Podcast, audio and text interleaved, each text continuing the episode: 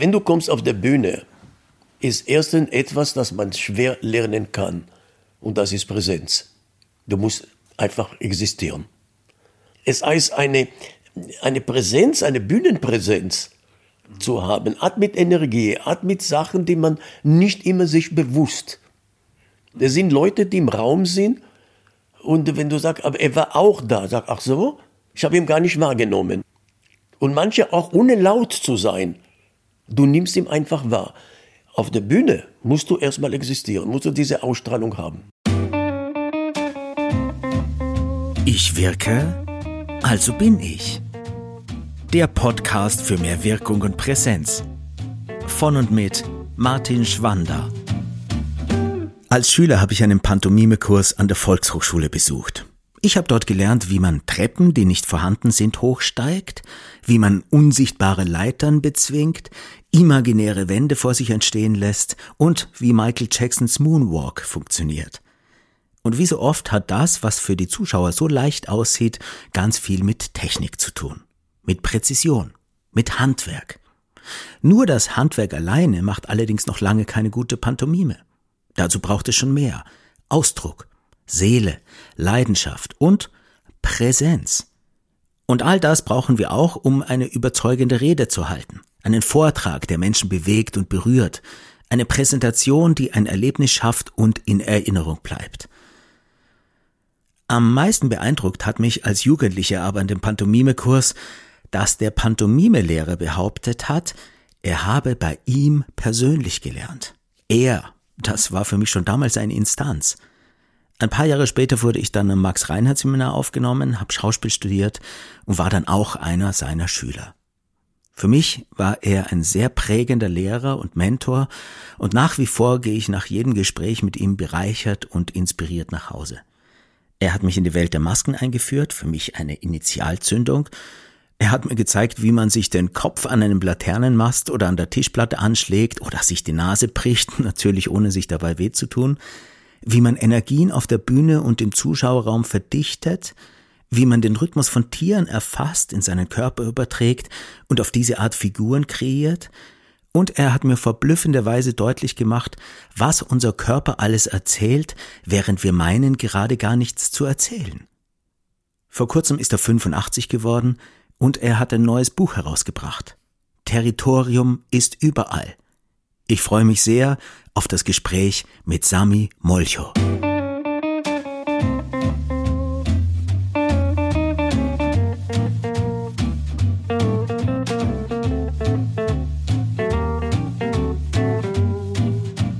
Lieber Sami, wir haben uns das letzte Mal im Neni getroffen. Das ist schon eine Weile her. Du warst damals mitten im Schreibprozess von deinem neuen Buch, das jetzt vor kurzem erschienen ist.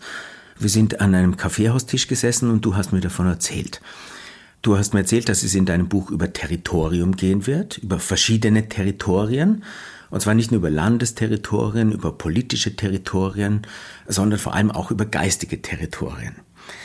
Und während du so erzählt hast, hast du ganz nebenbei deine Kaffeetasse genommen und hast sie langsam in meine Tischhälfte geschoben, ziemlich nah an mich heran und hast dabei weitergeredet. Und obwohl ich geahnt habe, weil wir ja gerade darüber geredet haben, was du dir, mir damit demonstrieren möchtest, war deine Tasse auf meiner Hälfte trotzdem irritierend für mich. Ich habe zwar drüber gelacht, aber irgendetwas in mir hat sich nicht so ganz wohl gefühlt. Und wie ich dann dein Buch gelesen habe, war ich amüsiert, denn dieses kleine Beispiel einer territorialen Irritation oder Verletzung beschreibst du ja gleich auf den ersten Seiten. Da war es ein Freund von dir, der dir im Café seine Kaffeetasse auf deine Hälfte geschoben hat. Und du erzählst da sehr amüsant, wie dich diese Tasse regelrecht hypnotisiert und abgelenkt hat und was für Fragen und Gedanken dir da durch den Kopf geschossen sind stecken territoriale Ansprüche so tief in unserem System, dass wir gar nicht anders können, als bei so etwas ganz instinktiv so irritiert zu reagieren? Ja, weil im Prinzip der erste Territorium war eine Überlebensnotwendigkeit. Ob das war Jagdgebiete oder, wie sagt man, Sammlergebiete, Wasserquellen, eine sehr, sehr wichtige Sachen waren. Also zu, zu schützen, eine gute Territorium ist eine Überlebung. Äh, ist genauso, weißt du, das, was dir gehört, weil wir am Moment, dass wir haben angefangen, Instrumente zu machen, und das versteckt in unserer Hülle, dann war diese Hülle, wie sagt man, äh, dein Territorium und, und die Instrumente, die du gebaut hast. Und das war nicht so einfach. Ja, die dir geholfen hat, in der Arbeit, in der Jagd und so weiter zu schützen von der anderen. Also das ist ein eingeborener Instinkt. Und ich glaube da, daher, äh, wir können unterdrücken, wir können es vernünftig vielleicht beherrschen, entschärfen, aber du kannst nicht ausschalten. Ja, seit ich das Buch gelesen habe, fallen mir auch ständig so kleine Alltagssituationen äh, auf, in denen ich mich so in meinem territorialen Anspruch, so sagen wir mal, herausgefordert fühle. Ist das so, dass wir meist erst erkennen, was wir als unser Territorium empfinden, wenn Grenzen überschritten werden, also wenn unser Territorialanspruch verletzt wird? Schau, du, du, wenn ein Territorium ist verletzt, ist eine eindringend. Und da automatisch kommt in erster Stelle, welche Gefahr kann das für mich sein? Und da kommt automatisch dann die Aggression der Verteidigung, wo man sagt, meine Rechte oder ist egal.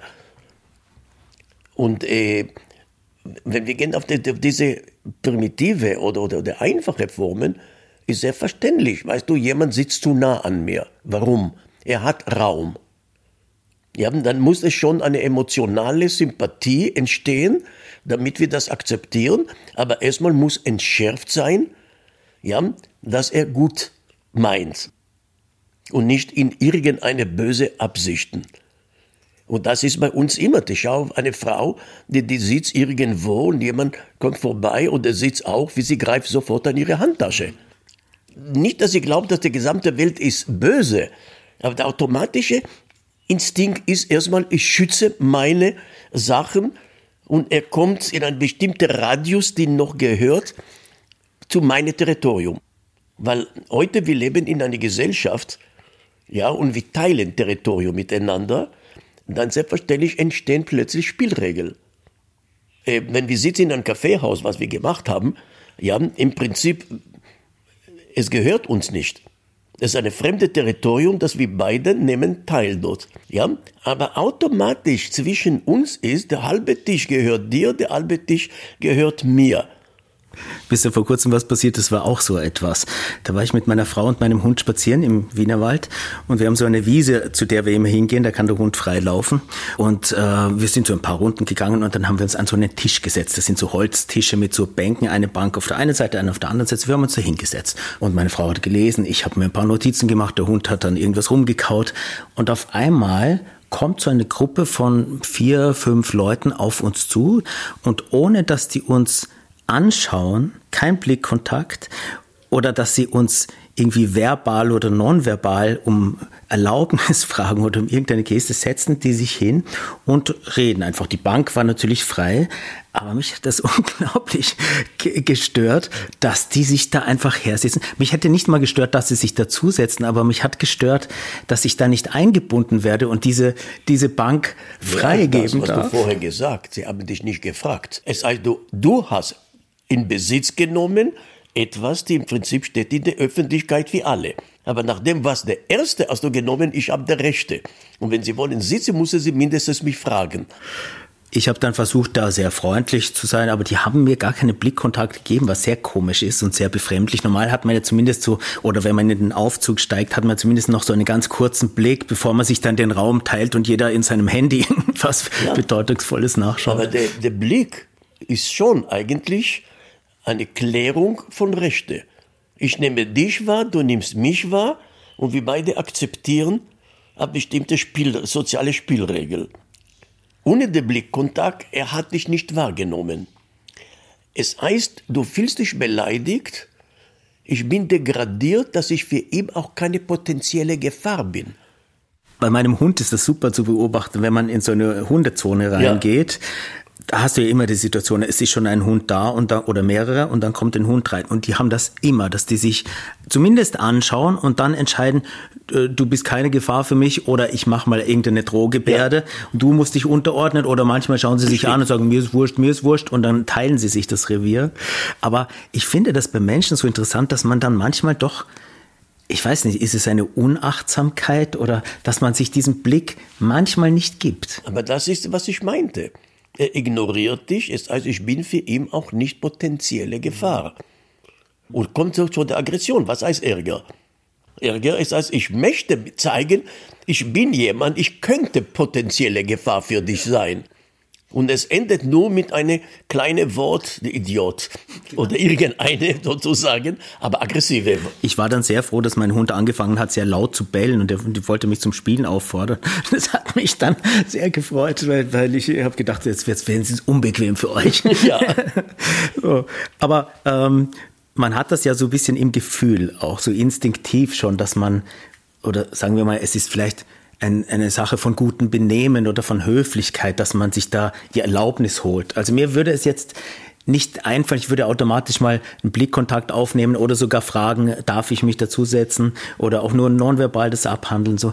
manchmal ähm, fällt das einfach, einfach weg bei manchen Menschen, ganz unbewusst nämlich. Ja, die meine, das Spiel in eine Lift. Eine kleine Territorium mit einer engeren Leute, die drin.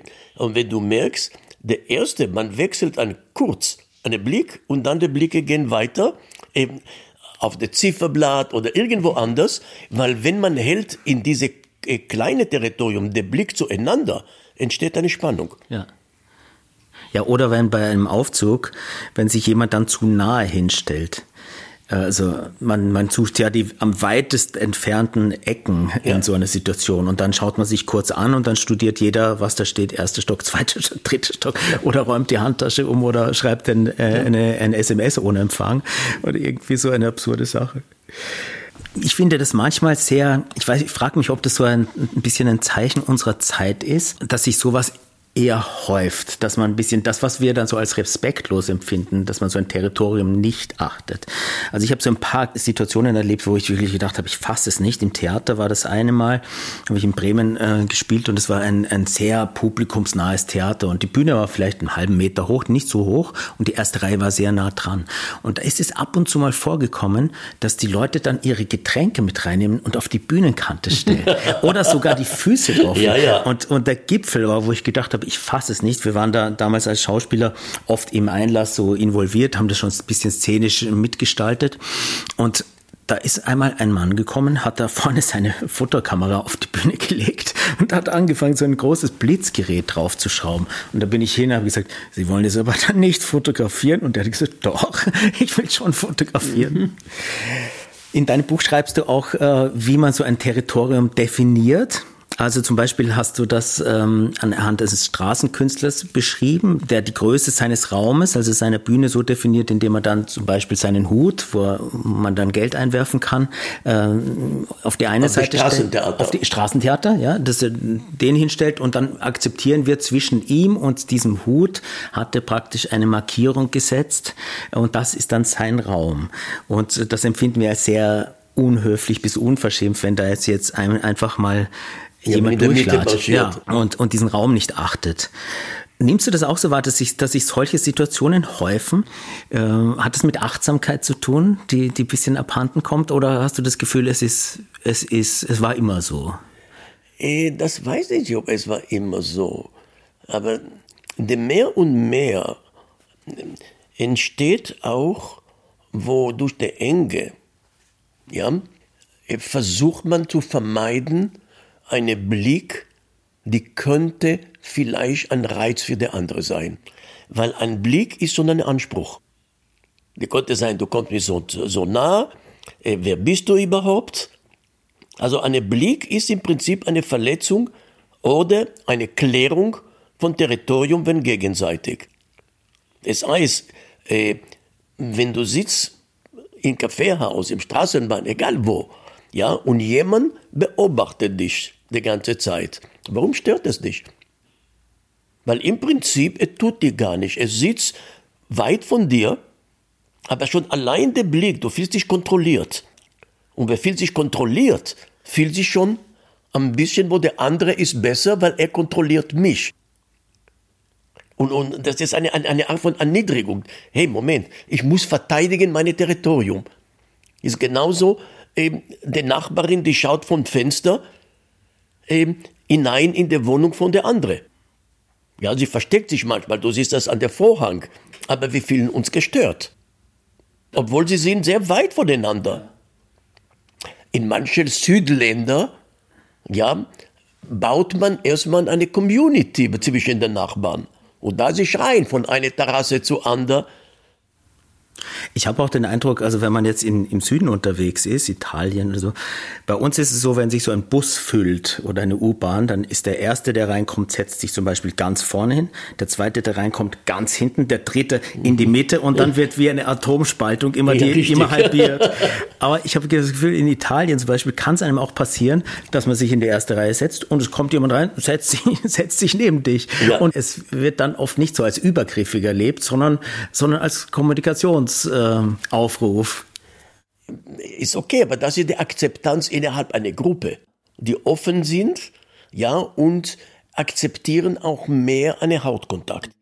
Also Berührungen. Sie testikulieren mehr Südländer, weil sie brauchen die Wärme in der Beziehung. Durch das Dekulieren baut man ein Vertrauen in eine Form. Aber das baut auch äh, das Vertrauen eine angenehme Empfindung, wenn es wieder gemäß nicht zu lang, nicht zu häufig.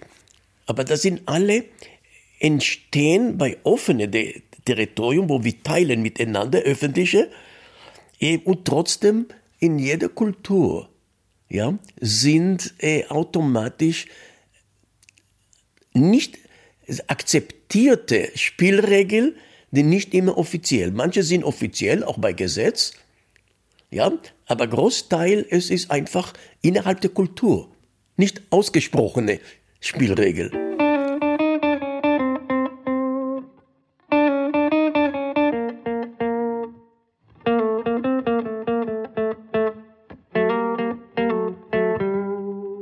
Ich möchte mit dir über dein, ein, ein ganz spezielles Territorium reden, und zwar über das Territorium Bühne ist ja auch ein, ein Territorium. Äh, und ein Territorium in, in, deinem Fall, dass du ja da in deinem ganzen Leben lang sehr zu Hause warst und immer noch bist, also seit deinem zehnten Lebensjahr äh, als Tänzer in verschiedenen Funktionen, als äh, dann natürlich als einer der bekanntesten und besten Pantomimen, die es weltweit gegeben hat, später dann auch als Regisseur, als Lehrer für Studierende von darstellenden Künsten, aber auch als Lehrer und Vortragende mit deinem Expertengebiet Körpersprache für ganz normale Menschen, also vor allem auch für Menschen, die auf ihren Bühnen überzeugen wollen und, und wirken wollen. Die Menschen, mit denen ich zu tun habe und arbeite, die halten auch Reden, Vorträge, Präsentationen und müssen auf ihrer Bühne auch andere Menschen erreichen mit ihren Botschaften und überzeugen.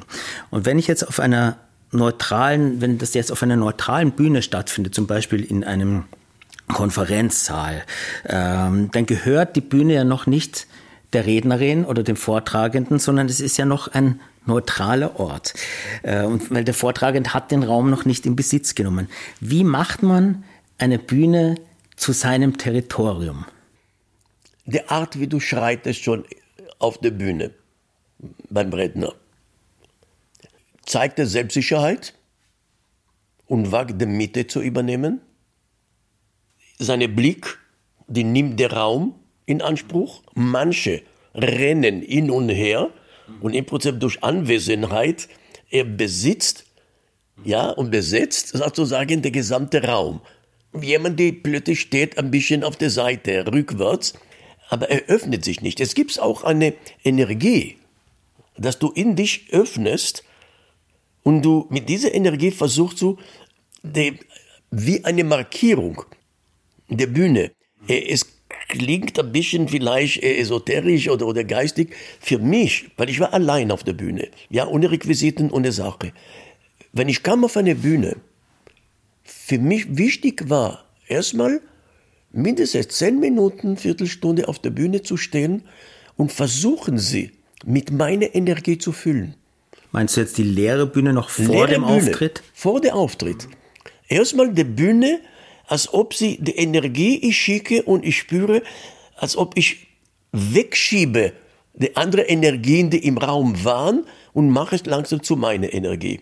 Und wenn ich das Gefühl habe, ich habe jetzt meine Energie auf der Bühne, habe ich den Vorhang aufgemacht und versucht, wie weit kann ich diese Energie schicken im Zuschauerraum? Wie weit spüre ich den Zuschauerraum? Ja, und zum Beispiel der Amphitheater, der griechische Art, die, die, die Runde, erreichst du besser den Raum. Und ich war auf Tournees, wie sagt man, jeden Tag auf eine andere Bühne, ähm, die, die wie ein Schlauch ist. Und du merkst, es saugt mich. Oder die keine Höhe hat. Oder so ja, ja, ja. Also das ist erstmal von Energie und ein Gespür, die man das macht. Dann, wir grenzen uns auch durch Dunkel und Licht. Das ist eine Abgrenzung. Wo ich bin auf der Bühne, habe ich die Scheinwerfer auf mich und der Zuschauerraum ist dunkel. Das ist im Prinzip, ich möchte keinen Kontakt, der direkte Kontakt mit dem Publikum. Das heißt, ich habe mir einen Lichtvorhang gemacht, die mich umhüllt und ich bin in meinem Territorium. Es hängt davon, was du machst. Ja. Wenn ich gebe Seminare, dann verlange ich oder Vorträge, ich möchte Licht. Weil in diesem Moment, es ist nicht mein Raum, wo ich meine künstlerische Welt darstelle, sondern es ist eine interaktive. Und dann schaltet man mich aus, weil ich sehe nicht das Publikum. Und da brauche ich eigentlich dass der Publikum oder der Zuschauer auch nicht hat. Und in dem Moment, wir, wir haben ein Territorium, wir teilen in eine Interaktion das Territorium. Äh, und wenn es möglich, dann steige ich aus der Bühne raus und ich gehe auch zwischen dem Publikum, um diese genau die Barriere auf, abzubauen. Also auch hier gibt es verschiedene Spielregeln, aber situationbedingt und welche Kommunikation versuchst du äh, zu bauen. Und es hat doch auch sehr damit zu tun, wie ich einen Raum behandle. Also was ich einen Raum sein lasse. Also wenn ich einen Raum besonders behandle, also wenn man in einen Tempel reingeht, in eine Kirche, in ein Museum, man geht da ja schon anders hinein und wir, wir schaffen einen Rahmen, damit Aber da das ist die Atmosphäre, die einen Raum baut. Auch Architektur baut eine Atmosphäre. Ja, wenn du gehst in der Kirche, ob du gläubig bist oder nicht, automatisch, deine Stimme geht auf eine halbe Volume runter. Und stell dich jetzt vor, jemand kommt in der Kirche mit einem eine Handy oder egal, ein Transistor, der, wie sagt man, laut ist und bricht die Atmosphäre. Das heißt, er, er erobert wieder das Territorium durch die Laute auf Gespräch, Lachen und so weiter. Abgemacht ist, nein, der Respekt, ihr Besinnung, und der Besinnung hat eine Atmosphäre. Es hat, man nimmt es nicht wahr, aber dieses geistige Territorium hat seine eigene Spielregel. In einer Bibliothek. Es ist der Ruhe, ja, ist sozusagen, jeder kann sich konzentrieren an das, was er liest. Und wenn jemand kommt und spricht, wie sagt man laut, es heißt, er markiert durch die laute Stimme das Territorium. Oder das berühmte Handy, das dann äh, läutet. Oder ja. berühmte Handy. Ja. Vergiss eine Sache, etwas, der überdeckt, der andere ist eine Eroberung. Es heißt, der laute Stimmen, die überdecken, der andere Stimmen, ist eine Eroberung. Ist genauso, ich habe immer eine, äh, ein Parfum. Eine Frau kommt zu Besuch mit einem intensiven Parfum. Sie hat alle Geruchnoten in diesem Raum überdeckt mit ihrem Parfum. Sie verlässt den Raum, aber sie hat noch immer erobert den Raum weil der Geruch ist geblieben im Raum und sehr dominierend. Da musst du alle Fenster aufmachen. Jetzt, wenn du ähm, ein bisschen empfindlich in der Nase, du kommst in Wohnungen, sie haben ihren spezifischen Geruch. Und du weißt, aha, er war hier oder er war da. Ja? Und diese Art von Geruch ist eine typische, was wir nennen, aber auch eine Markierung. Es gibt ja auch so, so Theaterbräuche. Äh, also das war für uns damals, äh, wie wir studiert haben, noch vollkommen selbstverständlich. Du gehst auf eine Bühne jetzt nicht mit einem Mantel oder mit einem Hut oder du isst nicht wenn es sei denn, es verlangt die Rolle. Das ist natürlich ja. dann was anderes. Wenn es ein Kostüm ist, ist es okay. Oder du pfeifst nicht. Und das hat ja sehr wohl schon auch damit zu tun, mit so einem geistigen Territorium, wo du sagst, welche Achtung bringe ich diesem Raum entgegen Richtig. und was mache ich dadurch dann möglich? Weil in einem Raum, den ich etwas Besonderes sein lasse, kann etwas Besonderes passieren. In meiner Jugend, ich habe getanzt und wir waren sehr jung, mit der Jugend. Es war beim Tanz wie ein Tempel. Du Wechsel der Kleider in der Garderobe.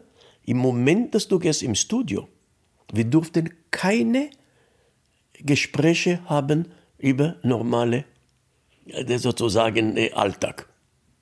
An dem Moment, dass du kommst im Studio, das war nur Tanz, nur Kunst, aber keine andere persönliche Sachen. Wie du etwas persönlich, du kommst raus aus der aus dem Studio, als ob genauso auf der Bühne, wenn du hast gesagt. Es ist wie eine Kirche, das ist wie ein Schrein, das ist wie ein, dass du respektierst die Atmosphäre in Rahmen und das ist was eigentlich die Besonderheit, das wir geben. Ich glaube, das ist elementar wichtig, damit dann da auch etwas Besonderes passieren kann. Das ist die Markierung, was ich nenne. Also ich habe einmal so ein äh, Theaterprojekt gemacht mit einer südindischen Tanztheaterkompanie, so aus äh, Kerala, Kathakali-Tänzer. Und das war ganz toll, weil die haben vor jeder Vorstellung auch so ein Ritual gehabt, so eine, eine tänzerische Form, wo sie alle Elemente mit einbezogen haben. Ja. Und dann sind sie auf die Bühne gegangen.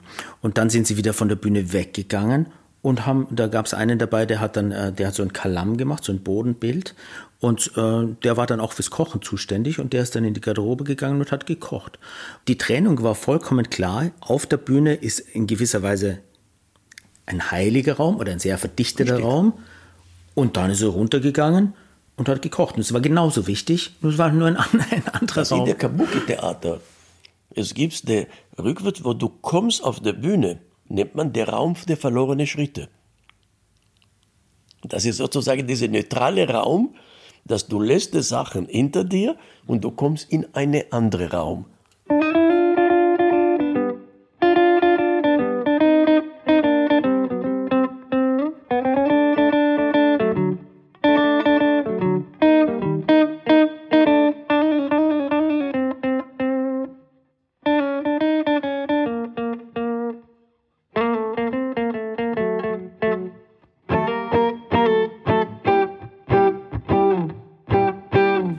Möchte kurz auf deine, deine Pantomimenzeit äh, auch noch eingehen. Also du hast ja da in vielen, vielen Ländern gespielt. Äh, natürlich mit, als Pantomime mit dem Vorteil, dass du keine Sprachbarriere Richtig. hattest. Konntest ja wirklich alle erreichen. Und wie du gesagt hast, waren alles Solo-Vorstellungen, teilweise ganz ohne Musik und wirklich ganz pur und, und nackt die Bühne, nur du und Licht äh, und, und hast deine Sachen gemacht und hast da natürlich, als da da Menschen in eine andere Welt entführt.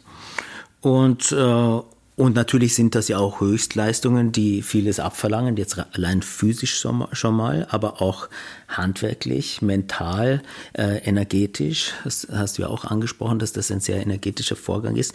Was waren denn oder was sind noch so deine Rituale, ein bisschen was hast du schon erzählt dazu, äh, was du jetzt vor einem Auftritt ähm, gemacht hast, um dich in diesen energetisch hohen äh, Zustand zu bringen. Weil da gab es sicher auch Tage, wo du jetzt erstmal nicht per se in Spiellaune warst, sondern wo es vielleicht ein bisschen anstrengender war. Aber wo, wo du, so Rituale, wo du dir das Licht anschaltest oder wo du sagst, ich bringe mich in diesen erhöhten Zustand. Ähm, es war erstmal mindestens eine Stunde vorher in meiner Garderobe war ich allein. Weil wenn ich habe meine Team, die das oder anders gemacht, die sind sehr leise rein und rausgegangen, weißt du, ich war nur mit mir. Äh, während dass ich mich geschmückt habe, mit der weißen Maske, das war der Übergang in eine andere Ich sozusagen. Das war tabu. Ich war allein. Und äh, Während diese Maske war dieser Übergang, die Transformation in eine andere Figur, in eine andere Welt zu gehen. Und von dort auf der Bühne, niemand konnte mit mir reden. Ich war total in meine. Jetzt auf große Bühnen musst du denken, ich habe 60 Scheinwerfer auf meine Augen. Das heißt, ich war in eine Lichtkugel. Egal wo ich war auf der Bühne, waren Scheinwerfer, die mich abgefangen. Er sei total in diese Lichtkugel genau wie in eine andere Welt gewesen. Jetzt eine Kamera damals, der Klick war in einer höheren Frequenz, kam wie eine Kanone durch. Ich bin wie von Trans aufgewacht, ich wusste nicht, wo ich bin. Ich bin aus der Bühne raus. Ich konnte nicht weiter. Und ich habe bei jeder Vorstellung gesagt, ich stehe gerne zur Verfügung nach der Vorstellung für eine Fotoschelle. Ihr könnt verlangen, was ihr wollt, ich werde für die Foto. Bitte nicht während der Vorstellung.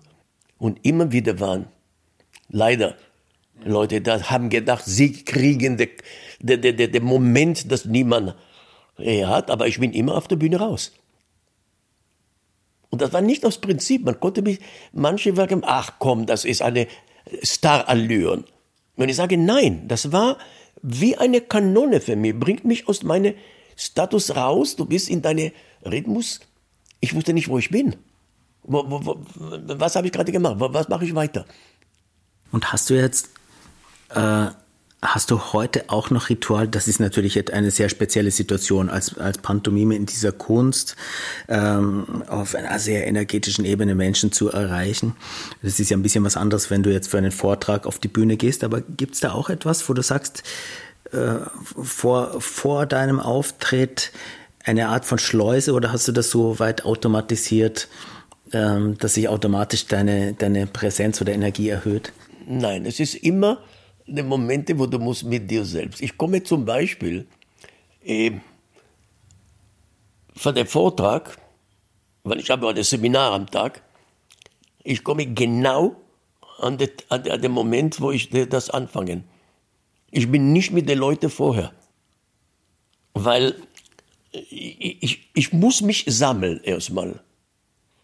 Ich mache es offen, direkt, mit einer vollen Interaktion mit dem Publikum. Aber um das zu, zu machen, muss ich erstmal ich sein.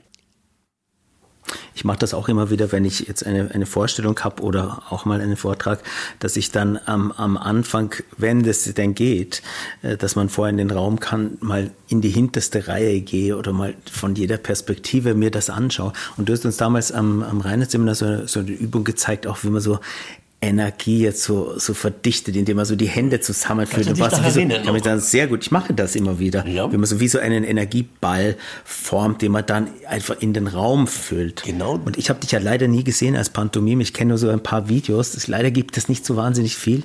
Und das ist natürlich am Video etwas komplett anderes. Aber wir haben Leute ähm, beschrieben, die, die dich erlebt haben mehrfach, dass, dass du, dass es dir wohl gelungen sei, dass innerhalb von kurzer Zeit das, das Publikum so denselben Atem bekommen hat. Zumindest war das in der Wahrnehmung dieser Personen so. Also, wie macht man sowas? Das kann man schwer erklären, aber es ist richtig, weißt du, wo das Gefühl hast, weißt du, in diesem magnetischen Feld, wo das Publikum atmet mit dir.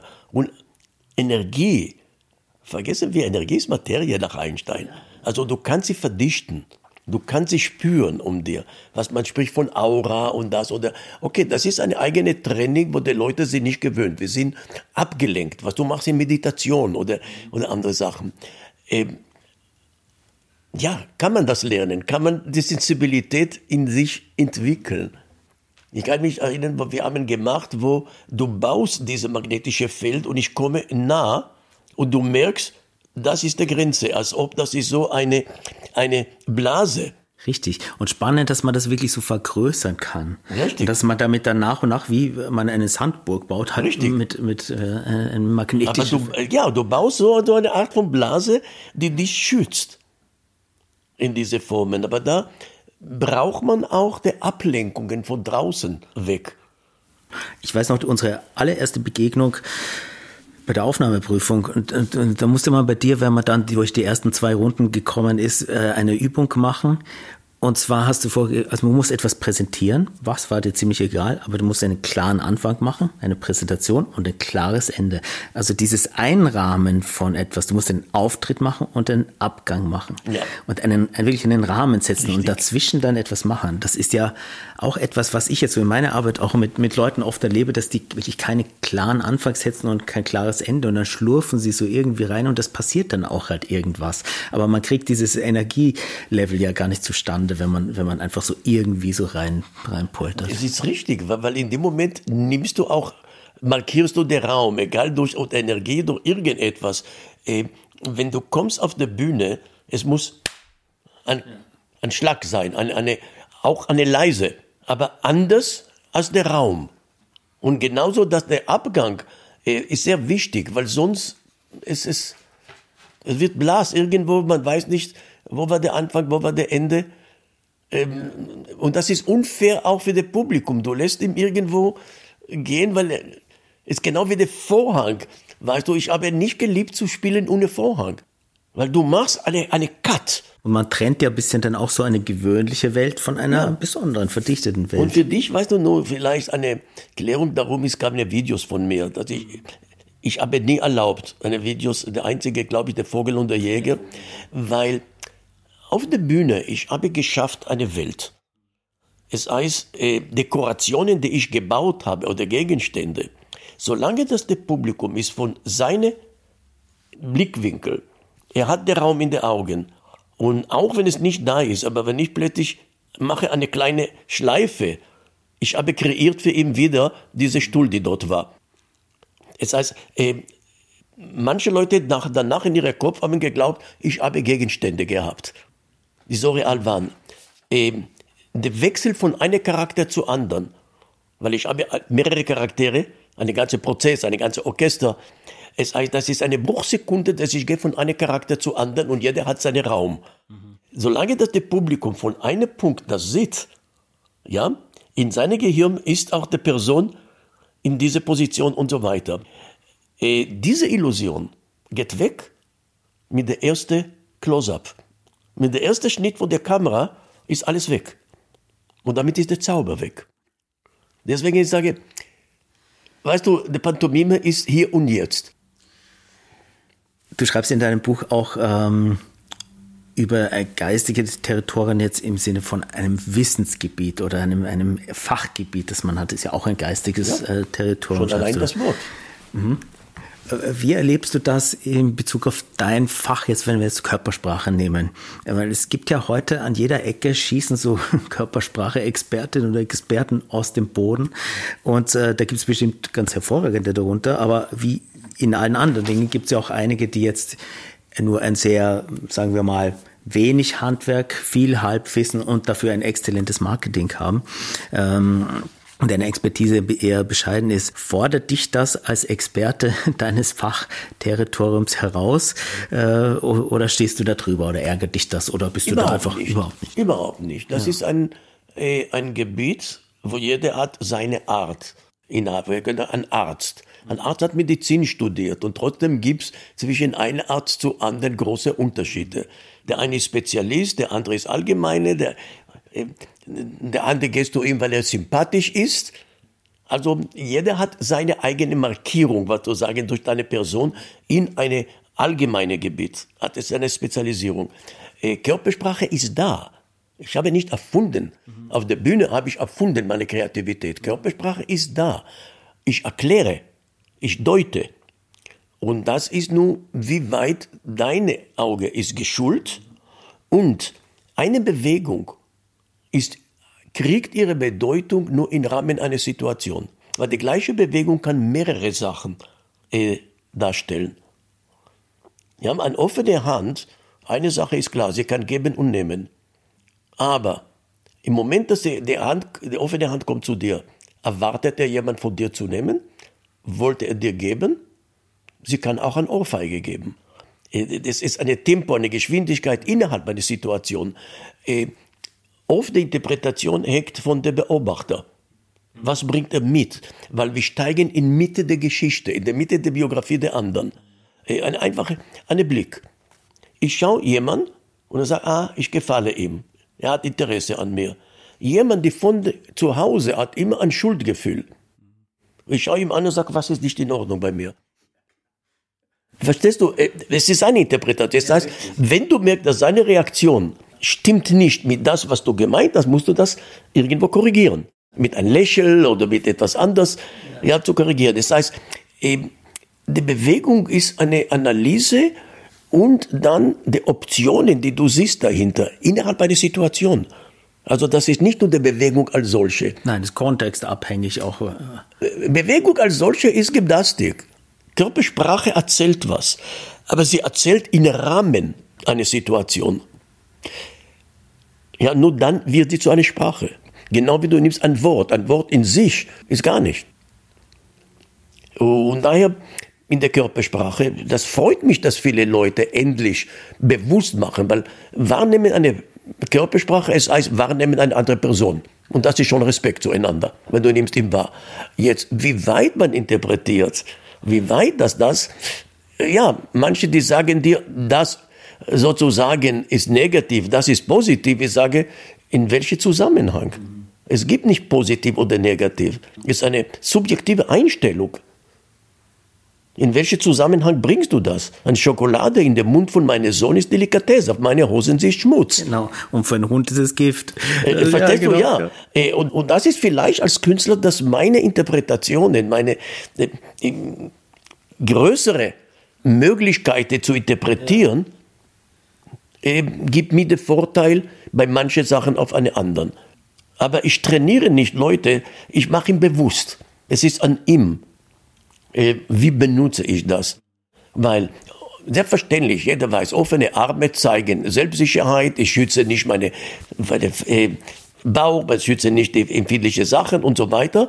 Und manche sagen dir, wenn du die Hände verschränkt vor der Brust, ist es negativ. Und ich sage, stimmt nicht, es ist bequem. Warum ist das negativ?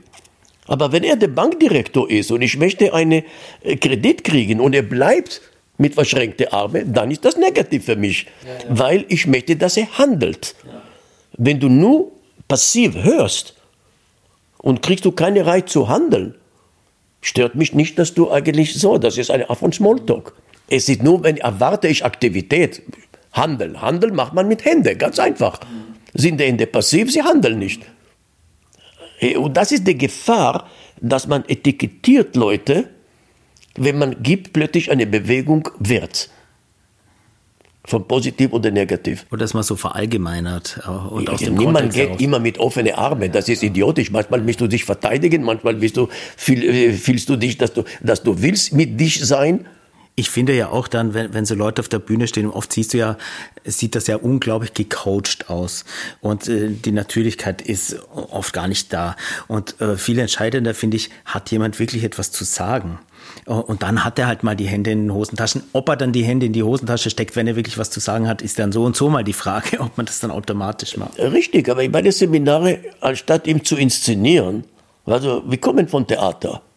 Du weißt es, wie schwer das war, erstmal durch das Sieb überhaupt im Max-Reinhardt-Seminar reinzukommen. Ja, von 300 Leuten sind zwölf durchgekommen. Und dann habt ihr drei oder vier Jahre gearbeitet, bevor das ihr als Anfänger auf die Bühne gehen. Jetzt kommen bei mir Top-Manager und glauben, das ist in einem Tag, werde sie inszenieren und von sich schauen. Nein, das geht nicht. Aber für mich wichtig ist, ihm bewusst zu machen, nicht, was du machen sollst. Was hemmt dich, das zu machen? Deine Erziehung? Warum sind deine Hände in der Tasche? Geht das bequem? Oder hast du Angst zu handeln? Heißt das eine gewisse Unsicherheit? Das musst du mit dir selbst. Ist sie begründet? Wie viele Ängste tragen wir, wo sie nicht begründet? Niemand. Es ist alles in unserem Kopf.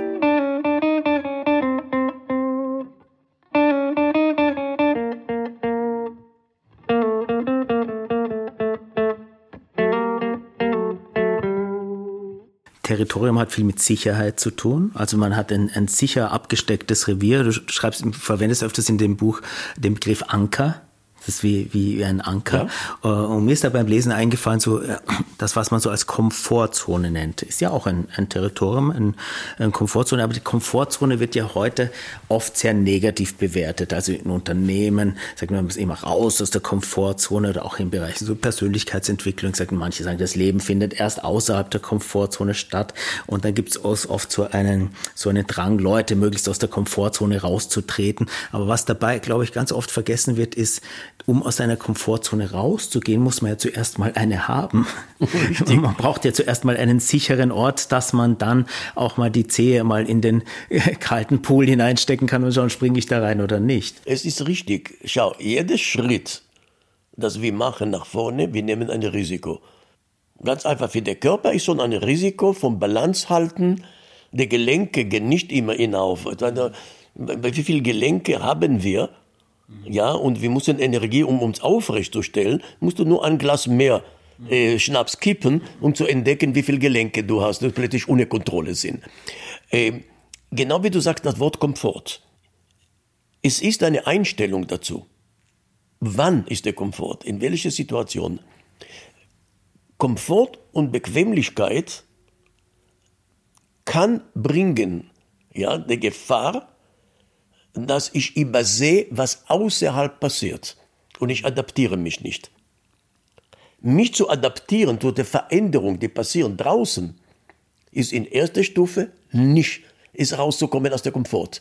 In ein Risiko wieder zu schaffen und wieder zu schaffen, äh, eine sichere, wo ich wieder meine Komfort, genau wie du sagst, gewinnen.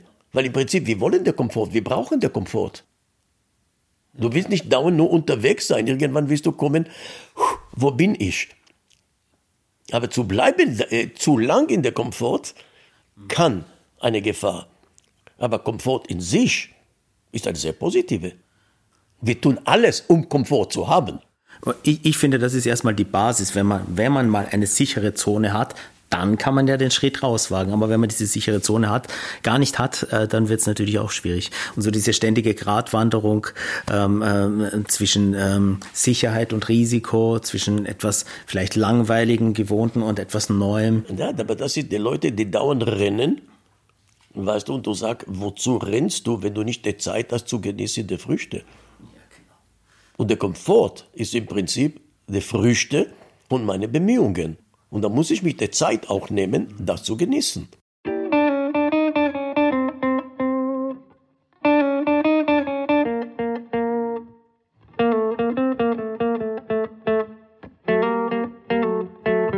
Ich möchte kurz über Handwerk mit dir reden.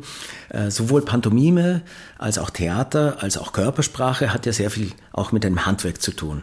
Äh, was gehört deiner Meinung nach zu einem guten Grundbühnenhandwerk dazu. Und ich rede jetzt nicht nur von einem künstlerischen Auftritt, sondern von jedem Auftritt, wo eine Person auf eine Bühne kommt und diese Bühne mit ihrem Anliegen, was auch immer das ist, füllen möchte und ihr Publikum möglichst gut erreichen möchte. Also mit einer Präsentation, mit einem Vortrag, mit einer wichtigen Rede. Was für ein Handwerk braucht so eine Person? Wenn du kommst auf der Bühne, ist erstens etwas, das man schwer lernen kann. Und das ist Präsenz. Du musst einfach existieren. Oft nach der Aufnahmeprüfung in so eine Seminar, wo kamen Leute, die nicht durchgekommen und gesagt, was habe ich falsch gemacht? Und ich sagte, du hast alles richtig gemacht. Aber es ist nichts passiert mhm. auf der Bühne. Und das kann man anders nicht erklären. Er hat richtig gesprochen, er hat richtig da, aber auf der Bühne ist nichts passiert. Äh, es heißt eine, eine Präsenz, eine Bühnenpräsenz zu haben, hat mit Energie, hat mit Sachen, die man nicht immer sich bewusst. Das sind Leute, die im Raum sind und wenn du sagst, aber er war auch da, sag, ach so, ich habe ihn gar nicht wahrgenommen. Und manche auch ohne laut zu sein, du nimmst ihn einfach wahr. Auf der Bühne musst du erstmal existieren, musst du diese Ausstrahlung haben. Nicht umsonst arbeiten wir sehr lang, bis, äh, weil es hat mit Verstehen nicht zu tun, es hat mit Erleben zu tun.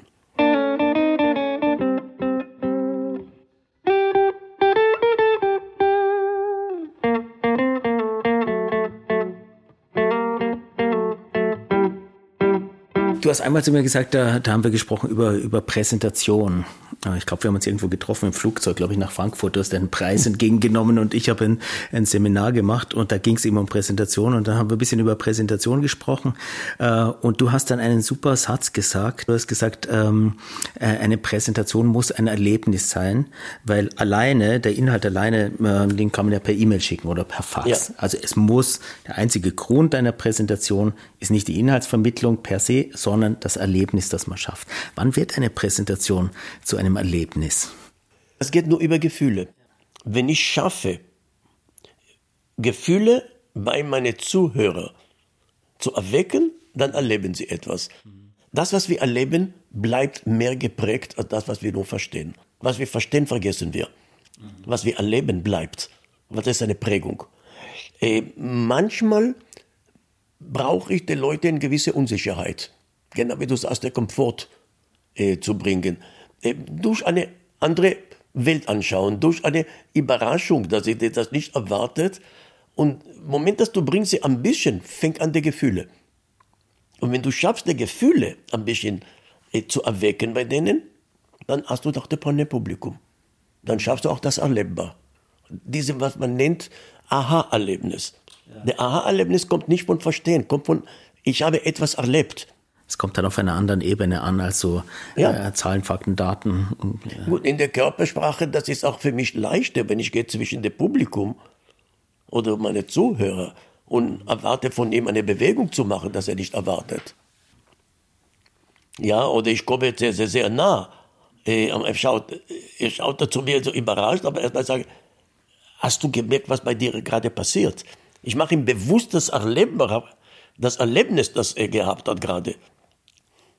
Oder in Mitte eines Satzes, wo er spricht zu mir, ich drehe mich um und ich gehe weg. Er, er bleibt hängen. Aber dann benutze ich das. Hast du es gemerkt ja, gerade? Mach dir bewusst jetzt das Erlebnis, das du gerade gehabt hast. Ich habe provoziert, das ist richtig. Es ist eine kleine, eine, das braucht man nicht viel, aber zu bringen die Leute zu erleben etwas anderes, wo der Gefühl ist, die Gefühle stimuliert, aber sie bewusst machen, dass seine Gefühle gerade wurde stimuliert. Weil wir rennen sofort in Erklärungen in unser Gehirn, anstatt zu bleiben eine Sekunde, was ist bei dir gerade passiert.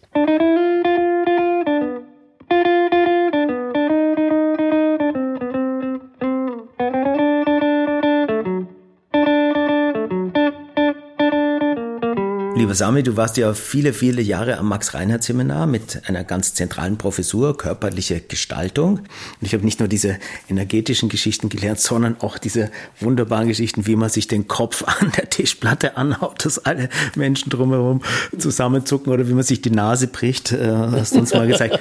Ist bis heute in meinem Standardrepertoire. Ich liebe es. Ähm, äh, und du hast äh, ja viele, viele Menschen begleitet, ähm, teilweise die auch sehr große Karrieren gemacht gemacht haben. Also um jetzt nur einen rauszupicken, Christoph Walz, der ja als, als unser österreichisches Hollywood-Aushängeschild ja. äh, da verdientermaßen sehr große Karriere macht. Mm, was macht Erfolg aus? Hast du in diesen Jahren ähm, etwas Gemeinsames beobachten können, was die, die jetzt die, diese großen Karrieren gemacht haben, alle gemacht haben? Oder ist das doch mehr eine Glückssache? Eine Mischung. Ich werde eine Mischung. Ich schaue es erstmal, weißt du, wie definierst du Erfolg? Ich habe ein Buch, Körpersprache des Erfolges, und es fängt an, erstmal zu diskutieren über, was ist Erfolg. Ja? Äh, was beschreibt die Sprache? Folgen, to succeed, success. In Hebräisch, das Wort seit Litzloach, es heißt eben der gleiche Wort, einen Fluss zu überqueren. Es heißt, wenn du schaffst, den Fluss zu überqueren, es ist schon Erfolg. Es heißt, etwas, das du früher nicht gemacht hast, eine Überwindung und hast das geschafft. Das ist in sich ein Erfolg. Äh, eine Tür aufzumachen, wir nehmen das selbstverständlich, eine Schnalle und so weiter. Wenn plötzlich der, es bleibt stehen und der, der Schnalle geht nicht runter oder das, die, die Tür steckt, plötzlich merkst du, so selbstverständlich ist das nicht. Ja? Aber wenn du das schaffst, dann hast du das Gefühl, in diesem Moment, ich habe überwinden. Ich habe Erfolg gehabt. Jetzt, es gibt Erfolg für dich. Es gibt Erfolg der Publik. Ich sage mal, wo die Anerkennung der Umgebung hat.